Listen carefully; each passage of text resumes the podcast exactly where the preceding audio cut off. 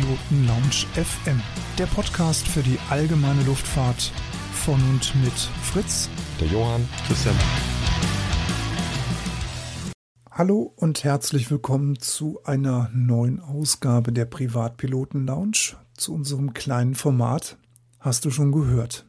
Ich bin Fritz, ich begrüße euch recht herzlich an den Podcast-Playern, freue mich, dass ihr uns wieder runtergeladen habt und begrüße auf der anderen Seite ganz herzlich den Johann. Grüß dich. Ja, moin Fritz.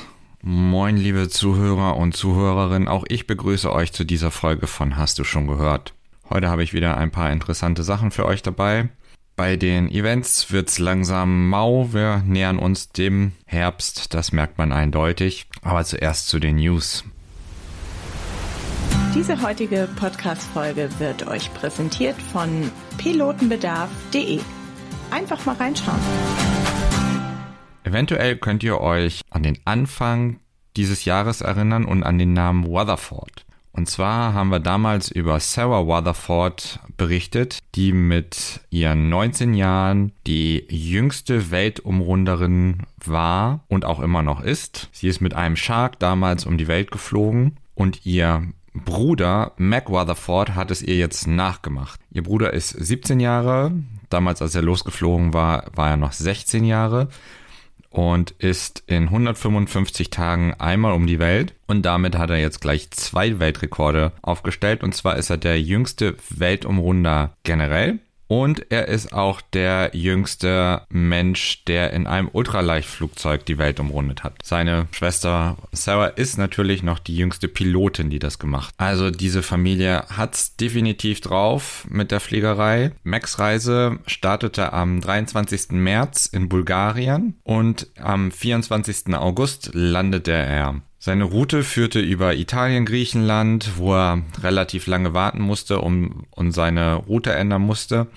Dann ging es weiter Richtung Afrika, über Ägypten, Kenia, Madagaskar, nach Mauritius. Dann wieder hoch in den Norden bis zu den Vereinigten Arabischen Emiraten, wo er wieder warten musste, weil er eine iranische Genehmigung erwartete, die aber nicht mehr rechtzeitig eintraf. Und dann änderte er seine Route schon wieder, ist dann über Pakistan, Indien, Thailand, Vietnam, Südkorea und Japan geflogen. Also schon ein ordentliches Stückchen. Und nach Japan ist er dann zehn Stunden lang über den Pazifik geflogen und landete auf einem kleinen Archipel in Attu. Von dort ging es weiter nach Alaska, Amerika, Mexiko, dann Kanada und dann über den Atlantik die alte Route Grönland, Island, England, Belgien, wo er herkommt und dann wieder zurück nach Bulgarien. Seine Pilotenlizenz hat er im September 2020 gemacht, im Alter von 15 Jahren und dann ist er eigentlich sofort los. Er hat mit seinem Vater geübt, der Berufspilot ist und man sieht das einfach in dieser Familie an, dass es ein, eine Fliegerfamilie ist. Übrigens sind sowohl Mac als auch Sarah, also äh, Sarah mit der Shark, einem High-End-Ultraleichtflugzeug aus der Slowakei geflogen. Sehr interessantes Flugzeug, lohnt sich mal reinzuschauen. Insgesamt hat er, wie gesagt, 155 Tage gebraucht, hat eine Flugzeit von 221 Stunden gehabt. Der längste Flug waren die 10 Stunden von Japan an die USA. Das war auch der längste Flug über Wasser, also gleich richtig gemacht. Er ist insgesamt auf 12.500 Fuß gestiegen über Mexiko, hat vier Kontinente besucht, 30 Länder. Die niedrigste Temperatur war minus 12 Grad, die höchste 48. Also wirklich eine Reise der Extreme. Sehr interessanter Artikel auch im Aero-Kurier, den ich euch natürlich verlinke. Als zweites habe ich euch mitgebracht den Artikel des Fliegermagazins, wo es um bleifreies Afgas geht. Und zwar hat das bleifreie Afgas G100UL von Gami die Zulassung der FAA erhalten. Und zwar gibt es jetzt endlich eine Afgas-Alternative für Hochleistungsmotoren was von der FAA genehmigt wurde. Das G100UL von Gami hat ein Supplemental Type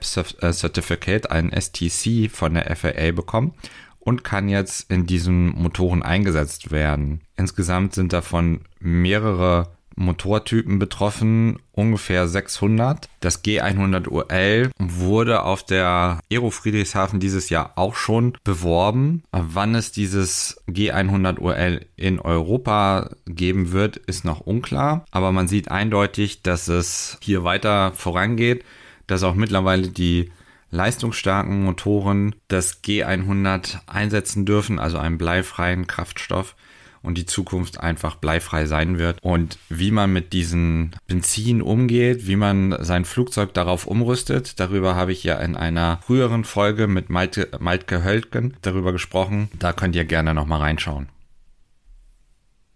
Rosa Elefant mit grünen Fußnägeln auf der Bahn.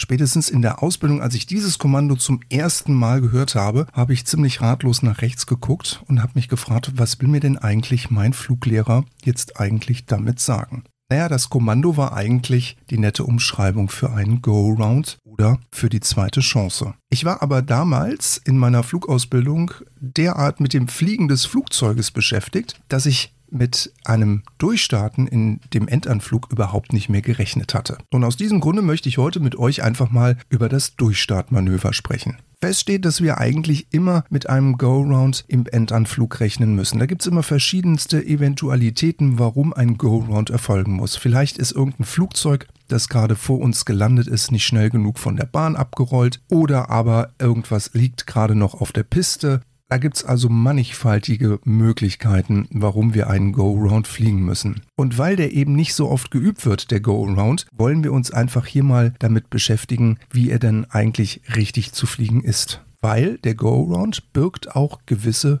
Gefahren. Wann wird denn überhaupt ein Go-Round angesetzt? Also er wird immer dann angesetzt, wie ich schon eben gesagt habe, sollte die Bahn irgendwie noch blockiert sein oder aber Ganz einfach, wenn die sichere Landung nicht gewährleistet werden kann, dann muss ein Go-Round geflogen werden. Der Anflug ist zum Beispiel nicht stabil. Oder der Aufsetzpunkt, den wir uns ausgerechnet haben, der wird einfach von uns überflogen. Oder aber auch die Flugleitung empfiehlt einen Go-Round. Ein Go-Round dient immer der Sicherheit. Weil wir ihn aber eigentlich in sehr geringer Höhe erst anfangen zu fliegen, ist er natürlich sehr risikobehaftet. Und sind wir mal ehrlich, die Arbeitsbelastung bei uns im sogenannten, naja, ich sag jetzt mal Einmann-Cockpit ist ja im Anflug recht hoch. Und um den Workflow und den Stress einfach bei uns im Cockpit ja, auf einem Minimum zu halten, ist es eigentlich ratsam, dass man schon ziemlich früh mit einem sehr ausführlichen Approach-Briefing anfängt. Man kann sich zum Beispiel folgende Fragen stellen. Welche Piste ist gerade in Betrieb, die ich anfliege? Wie lang ist die Piste und in welchem Zustand ist die Piste? Gut, den Zustand, den kann man natürlich nur beurteilen, wenn man schon an dem Platz des Öfteren war. Fliegt man da jetzt zum ersten Mal hin, ist das natürlich ziemlich schwierig jetzt zu sagen, wie toll die Bahn jetzt in Schuss ist. Dann kann man sich natürlich nochmal die Platzrundenhöhe ins Gedächtnis rufen. Wie wird denn überhaupt die Platzrunde geflogen? Sind das Linkspattern? Sind das heute Rechtspattern? Dass man da nochmal auf die Karte guckt. Die Windverhältnisse spielen natürlich auch eine große Rolle. Habe ich vielleicht sogar noch anderen Verkehr jetzt im Platzfunk gehört? Muss ich da auf irgendwelche Maschinen achten? Und natürlich auch die Frage, gibt es generell spezielle Verfahren hier für diesen Platz, den ich jetzt gerade anfliege? Wenn man die Fragen jetzt erstmal alle beantwortet hat, dann fängt man an, auch das Durchstartmanöver einfach durchzusprechen. Denn wenn die Informationen uns Piloten präsent sind, dann fällt es uns viel leichter, jetzt in das Verfahren des Go-Rounds einzusteigen und auf unvorhergesehene Ereignisse schneller und auch richtig reagieren zu können. Und wenn man dann wirklich im Endanflug auf die Bahn dann ist, dann erfolgen dann einfach nur noch so diese Final Checks, wie zum Beispiel Vergaser, Vorwärmung ausgeschaltet, ist der Gemischhebel nach vorne gestellt, ist der Propeller laut, haben wir maximale Drehzahl anliegen, ist das Fahrwerk ausgefahren, sind die Klappen richtig gefahren. Und natürlich haben wir eine Landefreigabe bekommen. Ist der Flieger im Anflug stabil? Ist der Gleitwinkel richtig? Ist der Flieger auch einigermaßen auf der Centerline zentriert? Ist die Piste frei? Spricht irgendwas gegen die Landung? Dann sollten wir überhaupt nicht lange zögern, sondern sollten den Go-Round wirklich so schnell wie möglich und auch zügig einleiten. Es gibt eine Empfehlung von der Flight Safety Foundation, die zum Beispiel sagen, dass ein Flugzeug, welches sich im Instrumentenflug befindet und eine Piste anfliegt, wenn dieses auf oder unter 1000 Fuß noch nicht stabil ist, dann soll ein Go-Round geflogen geflogen werden. Bei den Sichtflugbedingungen verringert sich diese Entscheidungshöhe auf 500 Fuß. Gut, das ist jetzt der Go-Round vor der Landung. Aber was ist denn eigentlich jetzt, wenn der Go-Round bzw. das Durchstartmanöver nach dem Aufsetzen sinnvoll erscheinen kann? Zum Beispiel, wenn das Flugzeug mehrfach gesprungen ist oder die Piste ist eben uneben, was wir nicht vorher wussten und dadurch unser Flieger ins Springen kommt. Aber auch hier gilt, man muss natürlich jetzt abwägen, hat man überhaupt noch genug Piste zur Verfügung, um einen sicheren und guten Go-Round fliegen zu können. Weil wir müssen ja auch vielleicht noch am Bahnende irgendwelchen Hindernissen ausweichen können. Wie fliegt man denn jetzt eigentlich den Go-Round richtig? Also im ersten Schritt ist es erstmal wichtig, dass man gefühlvoll volle Leistung setzt. Damit die Leistung auch umgesetzt werden kann, ist es natürlich auch wichtig, dass der Pilot schon beim Final Check, Vergaservorwärmung und den Gemischhebel in gedrückter Position und den Propeller-Drehzahlregler auf maximale Leistung gedreht hat. Wenn man jetzt von Leerlauf auf volle Leistung bei stark motorisierten Flugzeugen Gas gibt, dann können Nickmomente auftreten. Und darauf müssen wir Piloten uns nämlich auch einstellen, dass sich eben das Flugzeug aufbauen kann und wir müssen es trotzdem unter Kontrolle halten und eben dann mit den Rudern austrimmen. Andere Flugzeuge wiederum müssen zum Beispiel gezogen werden, damit man wieder in die Steiglage zurückkommen kann. Bei voll ausgefahrenen Klappen ist der Widerstand natürlich auch deutlich größer.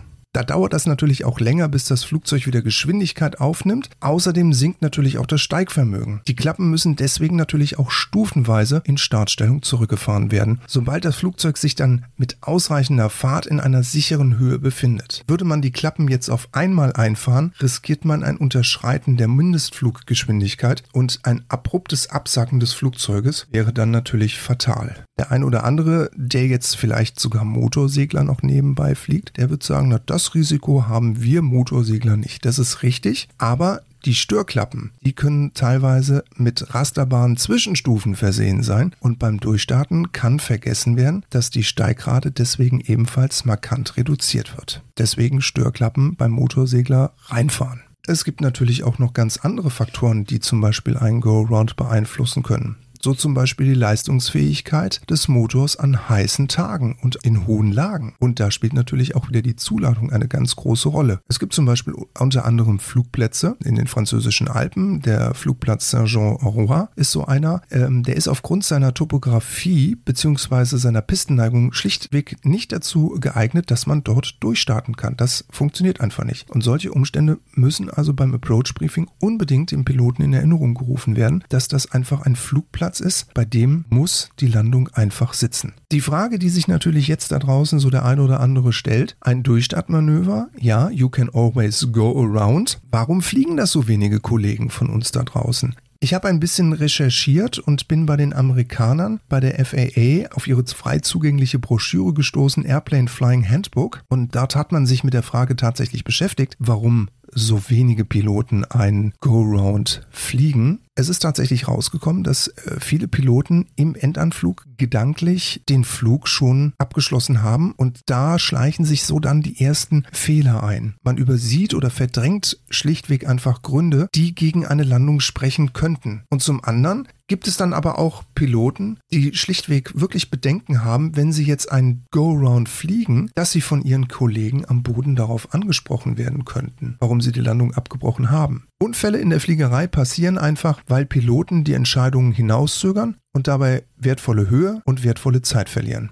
Piloten verlieren aber auch die Kontrolle über ihr Flugzeug, weil sie von Lastigkeitsänderungen überrascht werden oder das Flugzeug überziehen, weil es eben mit zu wenig Fahrt aus dem Bodeneffekt herausgezogen wird. Ganz wichtig ist der Go-Round auch, wenn man auf andere Muster geschult wird, dass man hier den Go-Round trainiert, weil im Grunde ist er eigentlich nicht schwer zu fliegen. Zuallererst steht die Entscheidung, dass man den Go-Round frühzeitig fliegt. Wenn die Entscheidung getroffen ist, dann heißt es maximale Leistung, Korrektur der Fluglage und Geschwindigkeitsaufnahme. Ist das erfolgt, kommt Phase B. Wir gehen in die Steigfluglage über und steigen. Die Klappen werden stufenweise eingefahren und die Trimmung wird dementsprechend angepasst.